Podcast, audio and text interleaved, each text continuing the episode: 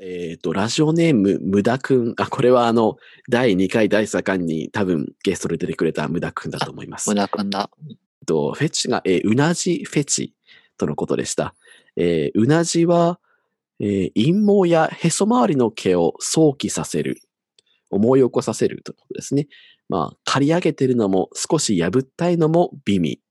うまいということですね。ありがとう。いや、もうこの、こいや、もうさ、さすがすぎるわ。もうさすがすぎる。この、この、この20文字に全部詰め込んでくるんだもんだってすごいわ。うん。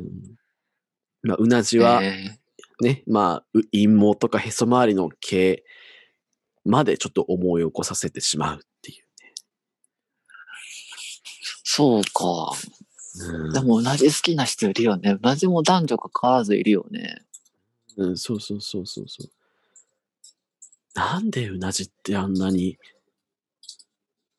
エロく感じてしまうんだろう。うん同じ配慮だけど、なんか前髪の配慮はそんなにね、そうそうそうそうそう。前髪の生え際はそんな気になんないのに、うん。なんで、あの、あれかな、うん背骨のさ、うん、あのさ、真ん中のこう筋っていうかさ、あ、あるね、あるね。あそこに沿ってる感じもいいのかもね。あー確かにあのラインでうんうん。あるわ。こう首から背中にかけてのさ、骨格の形と、それに沿ったうなじっていうのがいいのかもね。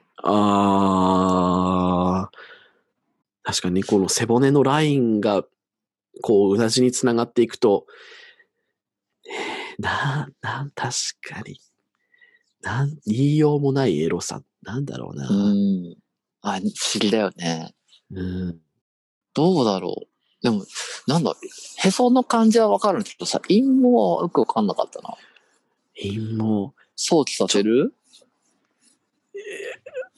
でも確かに言われてみればちょっと、そうかなっていうのは、ちょっとこれ、女性の話になっちゃうんだけれども、うん女性がこうちょっと、後ろの髪をアップにしてポニーテールとかにしてるときに、ちょっとこう、出ちゃううなじから、あの、ポニーテールに入りきらないうなじみたいなのは、確かにのんけ男性が見ると確かにエロく感じちゃうんだろうなっていうのはある。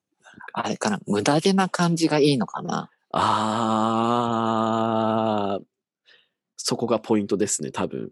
そこがポイントです。はい。だからちょっとやぼったいのもいいんだよね、多分。うん。処理されてないぞ、みたいな。うわー確かになんかいろいろしっかりいろんなところ処理してる人がうなじだけちょっとやぼったくてあーみたいな風に気がある、みたいな。うんうわー感じかなすごいわーちょっと汗かいてるうなじとかエロいかもしれないなんか、はいはいはいはい。うん汗かいてる時の首の後ろのうなじってちょっと湿ったうなじ湿ったうなじ がうん湿り気を帯びたうなじが性行為中の汗をかいたへそ周りとか陰毛とかを想起させてしまう。ああ、それは、なるほどね。さすが無駄くん。滴る感じね。滴る感じがするかな。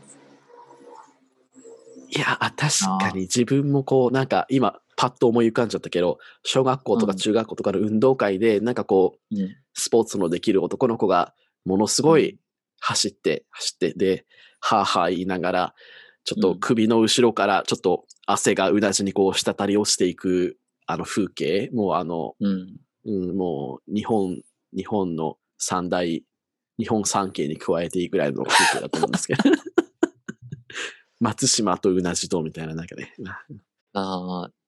でも確かに滴るにちょっと魅力感じるのもあるかも。確かに自分も、うん。こう、運動した時に、あの、顎のあたりからこう、汗がこう垂れてる感じとかは確かに、うん。こうで、手で拭うみたいなのは確かにセクシーだなと思ああ、あるわ。うんう。うん。とえーラジオネーム、エア J さんからで、えっ、と、唇フェチということで、えっ、と、ぷっくりと膨らんだものではなく、えー薄め、かっこ小さめの唇が好きで、どんな顔の人でも、えー唇が可愛くて愛おしくなってしまう、えーキスが好きだからか、目よりも唇に真っ先に目がいってしまうという、お便りいただきました。ありがとうございました。りがとうございます。うん。丸モネさんどう ですかちなみに。唇は好きですかなんかうん。でもなんか、はいこの人はさ、はい。何でも顔のバランスとかじゃなくってさ、はい。薄いのがいいんだよね。はい。でもバランスがいいのがいいな。バランス、あ、顔のトータルとして。なるほど。うん確かになんかこう、なんかうんうん。なんか、なんだろう、あるじゃん、塩顔とかさ、うんうんうん。し、なんか、うん。だったらこう、薄い方がいいとかさ、うん。そういう感じだから、なんかう、ん。どんなのでも薄いのがうん。いいみたいなのは、うんすごいな、フェチだなと思った。うん、確かにそう、フェフェチならではの視点って、うん。すごいですね。薄め。確かになんかこう、薄めの方が、なんかちょっとこう、むっつり、むっつりじゃないけど、逆逆になんかうんエロいみたいな。 なんかそ普うだね段そんな、うん、性のことそんな考えてないけれども、実は、性、性行為の時にはちょっとこう、エロくなってしまうみたいな、そのギャップを感じる振れ幅があるのかな。あーなるほどね。うん。うん、うん、うん、うん、うん。逆にエロくないから、いいみたいな。あーまあ、エロく ない。まあ、まあ、一なんだ般ろう的にはなんかこう、そうだよね。なんか、リップとか、女性だと、ぷっくり唇がなんか、エロいみたいな象徴になってるよね。なんか、うん。そうだよね。うん。まあ逆なんだよね。うんうんうんうんうん。そうそうそう。面白い。ええ楽しい。キス。なるほどね。唇に真っ先に目が行くのは面白いな。じゃあ今こうちょっと、このコロナが流行してるから今はちょっとお預けっていう感じに確かになっ、ちゃってるかな。うん。そうだよね。まあうん見えないもんね。そええでも逆にさ、う。うんあ。れかもね、想像するかもね。そうそうそうそう。想像、妄想が膨らんじゃって、もう逆にもう、ね、乳首みたいなものになっちゃうのか、こう隠普段隠してるからこう見えちゃうみたいな。うん。すごいね、なんか渋感が。チブ。 確かにチブ、もう唇もチブってなるかもね。ねと、はい。ラジオネーム、えー、タカ君、これは多分私のお友達のタカ君なんですが、えー匂いフェチとのことで、うん。えー匂いで、えーいいも悪いも、その時の記憶が一気に思い出されるから好きです。今でもしんどい時は、えー高校の時好きだった人の匂いがする入浴剤を入れて癒されています。とのことです。おーうん匂いフェチそ。の人の匂いじゃないんだね。その人うがん身につけてた匂いっていうか、うんなんていうのうんその人特有の匂いではなくって、うんまず、なんだろう。その、入浴剤とかさ、うんうんうん柔軟剤とかそういうことだよね。うんあ、でも、そっか。そう、多分な、この人は、あの、好きだった人の匂いがする入浴剤っていう、ちょ、ちょっと、ちょっと不思議な。ってことは、そっか。多分、柔軟剤とかなのかな。多分、そうなのかな。でも、匂いは、なんか、やっぱりこう、記憶とすごいリンクしちゃってるから、匂いを嗅いだだけで、こう、思い出が一気に思い出せれるっていうのは、めちゃくちゃわかりますね。それだね、あの、じゃあその人に会った時に、その、フェチを感じるわけじゃないんだよね。うーん。あのなんだろそううだね。そうそう記そうそう憶そとうしてさ、それが面白いよね。うん、面白い。丸モネさんはこう、なんか、あ好きだった人のこう、匂いでなんか思い出しちゃうみたいなことってあったりしますか匂いか。なんだろう。えー、でもなんかそういう、匂いのきつくない人が好好きだから、ら。ああ、そうなんだ。うんうん。だから逆に匂いがきつい人って、いいイメージよりも悪いイメージの方が残るかな。ああ、そうなんだ。じゃあ、ちょっと違うのかもね。なんか、そう。うん、そうそうそうそう。へえ。やっぱり良くも悪くも匂いって残るよね、印象うに。ん、印象には残るね。うん。うん。こう匂いってなんかこう、フェロモンみたいな要素もあるらしくて、うんうんうん。こう、ね、オスの匂いみたいなのがする人は、オスのフェロモンがなんかこう、出てるって言われてるみたいで。うん、うんうんうん。私は、私は割と匂い、すきつい人は割と好きかもしれないっていうカミングアウトをここでさせていただきまえした。ー、 そうそうそう。うん。匂いね。匂いね。うんうんでもそれはさ、あれだよね。どちらかというと大衆だよね。大衆だね。うん。うん。匂いだから匂いもいろいろあるよね。その大衆とかさ。そうそうそう。やっぱりその、なんだろう、外、外から身につける匂いとさ。うんうんうん。割私は割とな内的な匂いっていうか、その大衆の方が割と。うん。うんうんいいなうんぁ、うん。うんうんはい。じゃあ次じゃあ行かせていただきます。えっ、と、ラジオネーム、えークレパさんからで、えーロン毛フェチとのことです。えーロン毛派ゲイが、えー希少なのは承知なのですが、えーロン毛はおろすときと揚げるときで二度美味しいのですということで、いただきました。ロン毛フェチとのことです。そもそもさ、うん。どこからがロン毛ロン毛。難しい質問です。いい質問ですね、それは。うん、どこからなんだろうね。なんかイメージ的には、どうなんだろう、こう、前髪が顎ぐらいまであったらロン毛かな。違う。おーおーうおん、ーなるほどね。うん。で、あの、後ろの髪も、襟足も長いみたいなイメージかうんうんな。うんうん。揚げるとき、うん。下ろすときと上げるときの上げるとき。おろすときうん。上げるときってあれか、こう、おでおでこかき上げるをみたいなこう、かかあかき上げるときもそうだと思うし、あ、そうだよね。かき上げたり、あとはこう、結んだり、うなじが見えり。たりみたいなとこかな。おでこが見えたりとか。うん。なるほどね。うん。あ、なんか、想像したものがあれかも違うかも。前髪とあーさ、後ろでさ、うん想像したもの違うかも。上げてるとさ、下ろしてるときっていうのがうん。そう。ロン毛じゃなくてもさ、結構さ、あることない。単発ででもさ、うんいつもさ、前髪上げてるけどさ、うん。お風呂入った後にさ、前髪が降りてるみたいなのもさ、あ二あ、度確かに。うん。わか。る。お風呂、ね。あれだようね、ん。あんまりロン毛に関わらず、それあるよね。オン、なんか髪型のオンオフの切り替えみたいな。ああ、あるあるあるあるあるある。ねえ。確かにこう、普段ワックスでぐちゃぐちゃに、こう、ワックス固めてる人が、お風呂上がりにこう、ちょっと、ストレートになっちゃうようなところとかも可愛いなって思うし。うん。それはさ、好きに通じるのかなと思ってて、自分の中うんうで。ん。うんうんなんか、その前髪上げて、いつもワックスで上げたりしうてセットしてるのが、こう、お風呂入ったとかで、うオん。フになってる状態。ああ。なんか、一つの、ねなんか、うん隙を見せてるそうそうそうそう感そう。じがするよね。わかる。そうだよね。お風呂入ると、やっぱり、あの、エロいことしか考えてないので、こう、これから営みが始まってしまうようなところまでうんうん私は妄想がいってしまうので、うんう。ん。うんそ、そこまで、うん。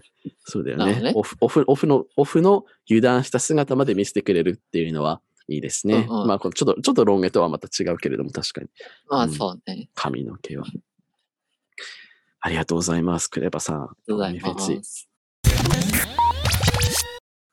じゃあ次、えっ、と、ラジオネーム三軒茶屋さんからです。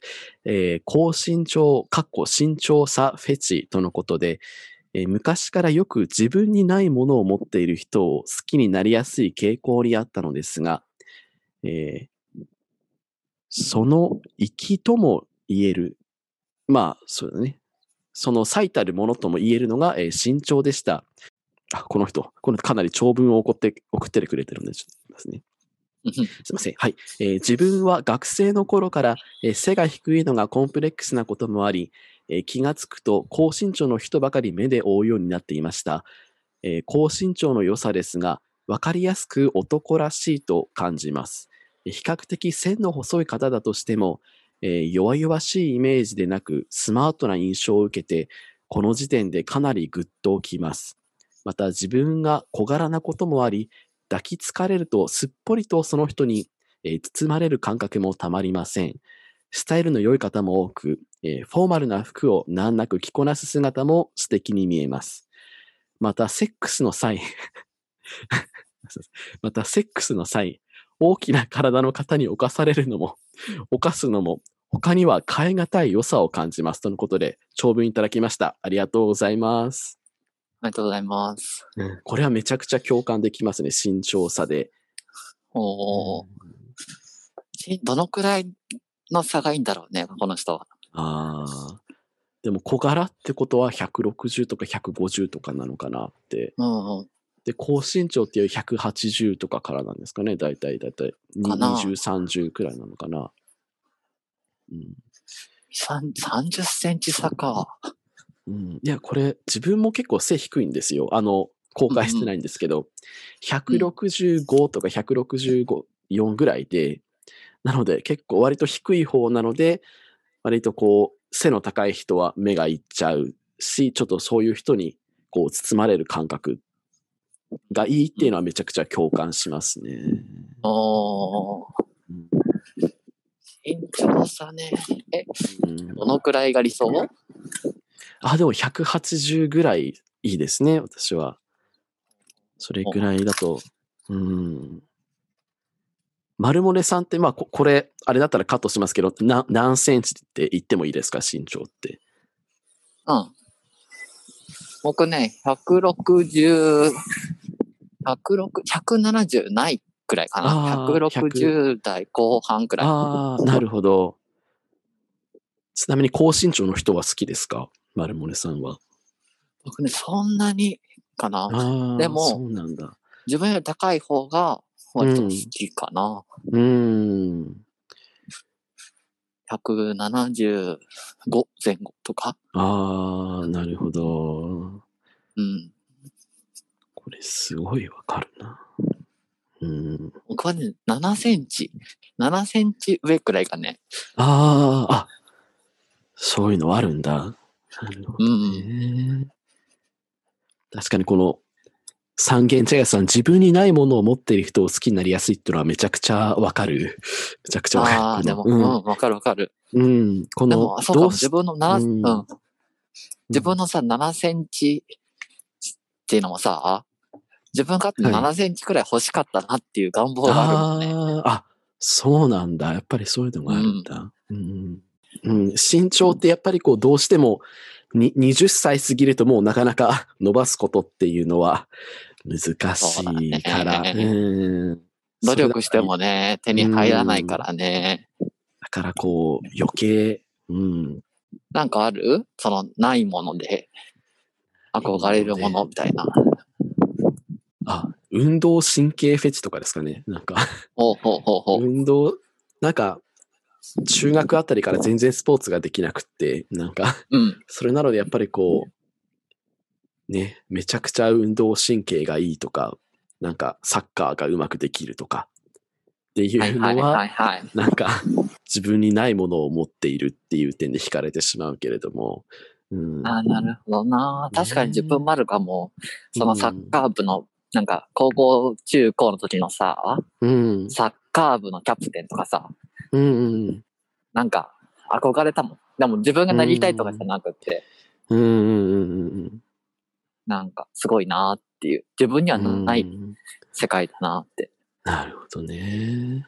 丸モネさんはどうでしょう自分にないもので、こう、好きになっちゃうみたいなものってあったりしますかあ、でもなんか、頭が切れる人ああ、うんちょっと知知的っていうか、うん。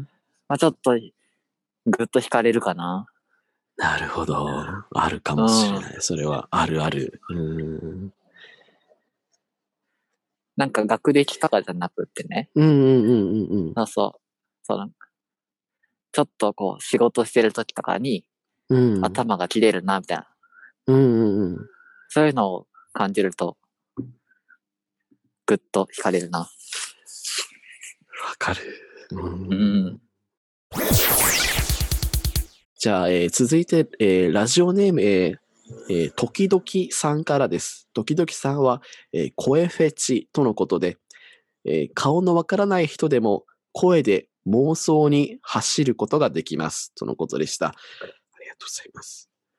りがとうございます。確かに、声の与える印象っていうのは大きくて、声だけでなんかどんな人か妄想できちゃうのは面白いね。なんかうんうん、そうだね。うん。それこそ、ポッドキャストもそうだよね。そうそうそうそう僕も顔出してないからさ、声だけしかすさ、わからないじゃん。うんうんうんうんでもなんかそう直そ接見えない、顔は見えないけど声が聞けるっていうのがいいのかな。妄想できうるん。から。うんわかる。それはあると思う。うん。なんか意外とあるよね。この人、あ、こんな顔だったんだ、みたいな。わかるわかる。うん、あるあるある。今おうんそう、声とイメージが違った、みたいなさ。うーん。あるわ。そういうのあるわ。うね。なんか結構いい声してるけど、ん、顔も意う外んと童顔だったとかさ。ああ、なるほどなんね。かそういうギャップもあるよね。うん。うん。逆になんか顔しか見てなかったりする人が、うん。喋ってるところを見たときに、うん、あうんこんな声してたんだ、みたいなあのは。ー あそそ、そのパターン結構ドキッてきちゃうかもしれない。なんか。うんうんうんうん。なんかさ、あの、最近ツイッターであの、お音声をなんかツイートできるサービスがちょっと出てきたけれども、なんか、うんうんうんうん。うん。なんかああいうのを、なんか全然知らない、普通にいつもツイッター見てる人が、突然そういうの投稿したりして、あ、この人結構意外と、意外と声低いんだとかって思うと、 結構一気にこう、うんこう、キュンとしてしまうところはあるかもな。うん、あるよね。でも逆になんか、あ、こんな声だったんだって、うん。うなんか思ってたのと違う落差があった時もある そかれら、はちょねっと怖いところあるよね。それはめちゃくちゃわかる。うん、めちゃくちゃ。なんかこうね、うんちょっと、ひょろひょろした、なんか、 まあ、その声は人それぞれだけど、うん、確かに、うんうんちょっと、なんか思い描いたものがなさ、そうそうそううんそうんう、うん理想がね、理想がちょっ勝と手に崩作れちゃうらかなれちゃうとね、うんうんうんうんうん。そういう時はあるよね。あるある。丸モネさんは好きな俳優の声とか、好きな声優の声とか、好きなラジオの声とか何かあったりしますかね好きな声か。高橋一生の声とか好きだな。ああ、面白いですね。うん。なんか、声だけでナレーションとかしてもさ、意外とパッとわかるんだよね。そうそう、なんかゆ唯一無二の声だよね。なんか高橋一生ってなんか、そう、なんかすごい高いとかすごい低いとかさ、うん、そういうなんか、わけでもないんだけどさ、特徴があるんだよね。うん、魅力的だなと思って聞いてる。なんか誰にも真似できないというか、なんかあるな、それは。う。うんん。うん何かある好きな人。そうちょっと今好きな人考えてて、考えてた中で、ちょっとまあ男性じゃないんですけども、うん。あの、えー早く起きた朝はの森尾由美さんってわかりますうんうんうんうん。森尾由美さんってすごい上品なお声だなって思っていつも聞いてて、うん。あうんあ、確かに。あるよね。なんだろう、なんか、聞き心地のいい声っていうかさそうそうそう、すごい聞き心地が良くて。聞いててこう、心にスッと入る声の人っているよね。なんかこう、森尾由美さんの声を聞いてるとなんかこう、ちょっと、ほのぼのするというか、安心するというか、うんうんうんうんうん優しい声だなって思って、そうすごい好きなんですよね。うんうんうんそうだね。なんか安心感は、人の声って面白いよね。人安心感与えたり。うん。はい。ということで、今日は、あの、めちゃくちゃ、あの、皆さんにいろんな視点をもらっちゃって、もうこれから世界を清らかな目で見ることができなくなってしまいましたけれども、本当に、そうだね。うん、本当にめちゃくちゃ嬉しいです。ありがとうございます。 15個汚れたよね。 15、そう、15の視点から汚していただいて本当にありがとうございます。めちゃくちゃ嬉しい。いや、めちゃくちゃ嬉しい。こんな。まあ、最後なんですけれども、まあ、ここは、うんまあ、あのゆゆるく喋っていいんですけど最後にこうおお互いのフェチについてちょっとだけちょっとだけ話そうかなって思っててうんうん。どっちからいきますフェチ、フェチか。 うん、ここから行こうか。あ丸モネさんからいいですかいいよ。はいそう、このフェチ、自分のフェチって何かなって考えてて、うん僕ね、多分ね背中なんだよね。あーというと、なんか、一番、こう、シチュエーションとして一番いいなと思うのは、うんうんこう、スウェットとか T シャツとか何でもいいんだけど、うんうんを、こう、脱ぐ時のうん背中、あー肩甲骨の動く感じとか、あーわかそれこそこる腰のあたりからこう、はどけてくみたいなさ。わかるわかるううんん。わかるすごいすごいビッグバンが起きました今なんか私も、 うん、確そうかにこ好きだなと思って。なんかちょっと付け足しとすればなんかこう、うんスウェットの下にシャツ着てるんだけれどもちょっとこう、スウェットを脱いだ時にちょっとだけはだけてしまう背中みたいなのが、うんうんうんうんうん。私は確かに美味しくいただけますねそうだと。確かに。で、なんか、下着のさ、うんうんうんそのパンツのゴムとかも見えるみたいなね。あーちょっとわかるチラッとわかるそうそうそうもう完璧な完璧な構図が今目の前にも自分う浮かび上がってるんですけれどもうん見えてきた見えてきた。見えてきた見えてきた本当にねでちょっとそのう意外とちょっと派手な下着まあいいかなちょっと赤とか、あ青とか、うんなんかそういう下着の色がちょっと見えちゃうとんうんうん趣深いなこう糸おかしって感じだななるほどね。なんかシャツとかスウェットはうんモノトーンとかでシンプルなのにみたいなね。うんそうそうそうそうそうそうそうそういいですねそう。なんか背中がいいなと思って。うんわかる広い背中とちょっと細い背中だとどっちがやっぱ広い背中の方がいいのかなやっぱりねえ、なんか広くてもいいいいんだけどね、肩甲骨がね、こう見える感じあがいいな。だから多少引き締まってる方がいいかな。こう体の動きが見える感じっていううか。ん肩甲骨ねうん。なるわかるあの肩甲骨っていうとあの小学校とか中学校の時のプールでさ、うんうん。あのプールに入る前にこうなんか泳ぐ練習みたいなのでこはいはい。うこうちょっ陸との上でね。そう陸の上でちょっと泳ぐポーズしますみたいな時の肩甲骨が、あの私のメモリーの中にありましたね今肩甲骨ってあの肩甲骨よかったなってうん。肩甲骨いいよね。あれもやっぱくぼみじゃないくぼみあまあへへこへこみへこみへこみへこみこれか。もまたへこみ確かにこう肩甲骨をギュッとこうした時にちょっとへこむあのうんうん。い陰影陰影というか影の、うんうんうん影のへこみというかねいいよね。うん、うん、ありがとういやちょっと自分も肩甲骨ちゃんと見逃さないでいこうと思いますいろんな人の肩甲骨をそうだねうんまた一個違いしてしまったよ。いや、16個。えっと、あ、16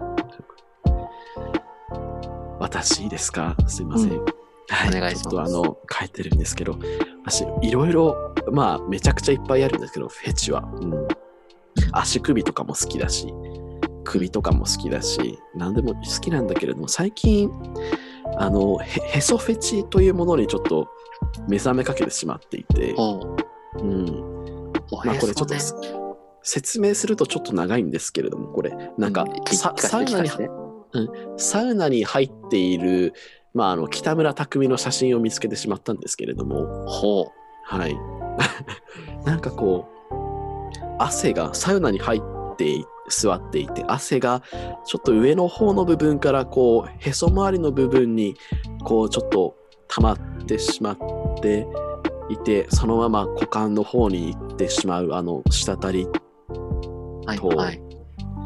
あとはそのやっぱへこみなんかそのおへそお腹っておへそがなかったらエロくないんじゃないかなって思っててなんかおー。なんかお腹になんかこうあのマークがないとエロくないんじゃないかなって最近思い始めててあのなへるそほがどね。うんなんでなんだろうそれ自分でもななぜへそに惹かれるのかがわからないけれども、うんうんうんうん。うんなんだろうね。でも確かに、おへそに滴る感じ。うん、いいな。なんだろう。やっぱりさ、あれじゃないへこみじゃないへこみくぼ みやっぱり、なんだろう。そうなんだよねうんこうね、くぼみに滴るってほら、鍾乳洞とかもそうじゃん。やっぱ神そう秘的なんだよ。確かに神秘を感じるやっぱりね自分の DNA に刻み込まれているくこのくぼみへこみ、うん、なるほどそうだよ。ちょっとこれカットかもしれないけどこうなんかあの AV とかあるじゃないですか、AV とかでうんうん。ちょっとこうあのまあフィニッシュまああの射精してしまった時にちょっとこうへそのあたりに精液が入ってしまうのが、あのまた愛おかしい表というかなるほどね。すいません。 すいません。これは、これはちょっと良くないかもしれないんですけども、またそこも。 はい。ありがとうございます。すいません。ちょっと私のは、いか、あの、はい。思いを聞いていただいて。ありがとうございます。じゃあ、まあ、この辺りからちょっと まとめていこうと、 まとめというか、まうあ、んざっくり終わろうと思うんですが、丸森さん、今日は どうでしたいろんなフェチを見ることができて、感想というか。なんか、思いつかなかったさ、うん。ところにさ、うん結構みんな多国してるんだなと思ったんだよね。そうそうそうそうそう。うなんかなんか思ってた、なんか、メガネフェチとか来るかなと思ったの。うんうんうん。着てるものだったらね。例えば、うんうんなんか意外と、そういう、なんか自分が思い描いてたフェチじゃないものが来て、めちゃめちゃ面白いなと思って、そうなんですよ。これもっ意と外聞きたいね。と、そうそうそうそうそう。意外と今回体じゃなくて、あの、あ、体じゃない、ほぼ衣類じゃなくて、か体だったんですね。まあ、白ブリーフの方以外全員、あの、体のパーツだったので、そこが面白いなと思って。そうだね。うん、もしじゃあ次もしやるとしたら衣類フェチ衣類衣類というか衣類うんうん。でやっても面白いかもしれないなんかこう白靴下フェチとか、なんかねうんうんうんうん。メガネフェチとかねあるよね多分ね、ありそう。スーツフェチとかね。スーツフェチあ私もスーツフェチですうんうん。ありそう。確かにうんなんか今回もらったフェチ同じフェチだけど違う着眼点とかでもさ、そうそうそうそうそうなんかうんねアンケートもらえたら嬉しいよね、そなうんかなんかうんなんかまたもう一回やるような流れになってきたので、うんもしなんかご協力いただける人がもしいたら、 確かにね、なんかもうちょっとフェチいただけたら楽しいね。ねうん。その時はじゃあ。もっと集計したいねはうんうん。はい。まあ、今回はあの2月9日から2月16日までの、えー中で、これすみません、私のを除くと13かな ?13 かなうんうん、13いただきました、えーご協力いただいた皆さん、えーありがとうございました。ありがとうございましたじゃあ、どうしようかな。はい。じゃあ、この辺りで終わります。えーじゃあ、今日の、えーゲストは、えーポッドキャストの、えー、マルモネのお話を、えー配信しているマルモネさんでした。今日はありがとうございました。ありがとうありがとうございましたございます。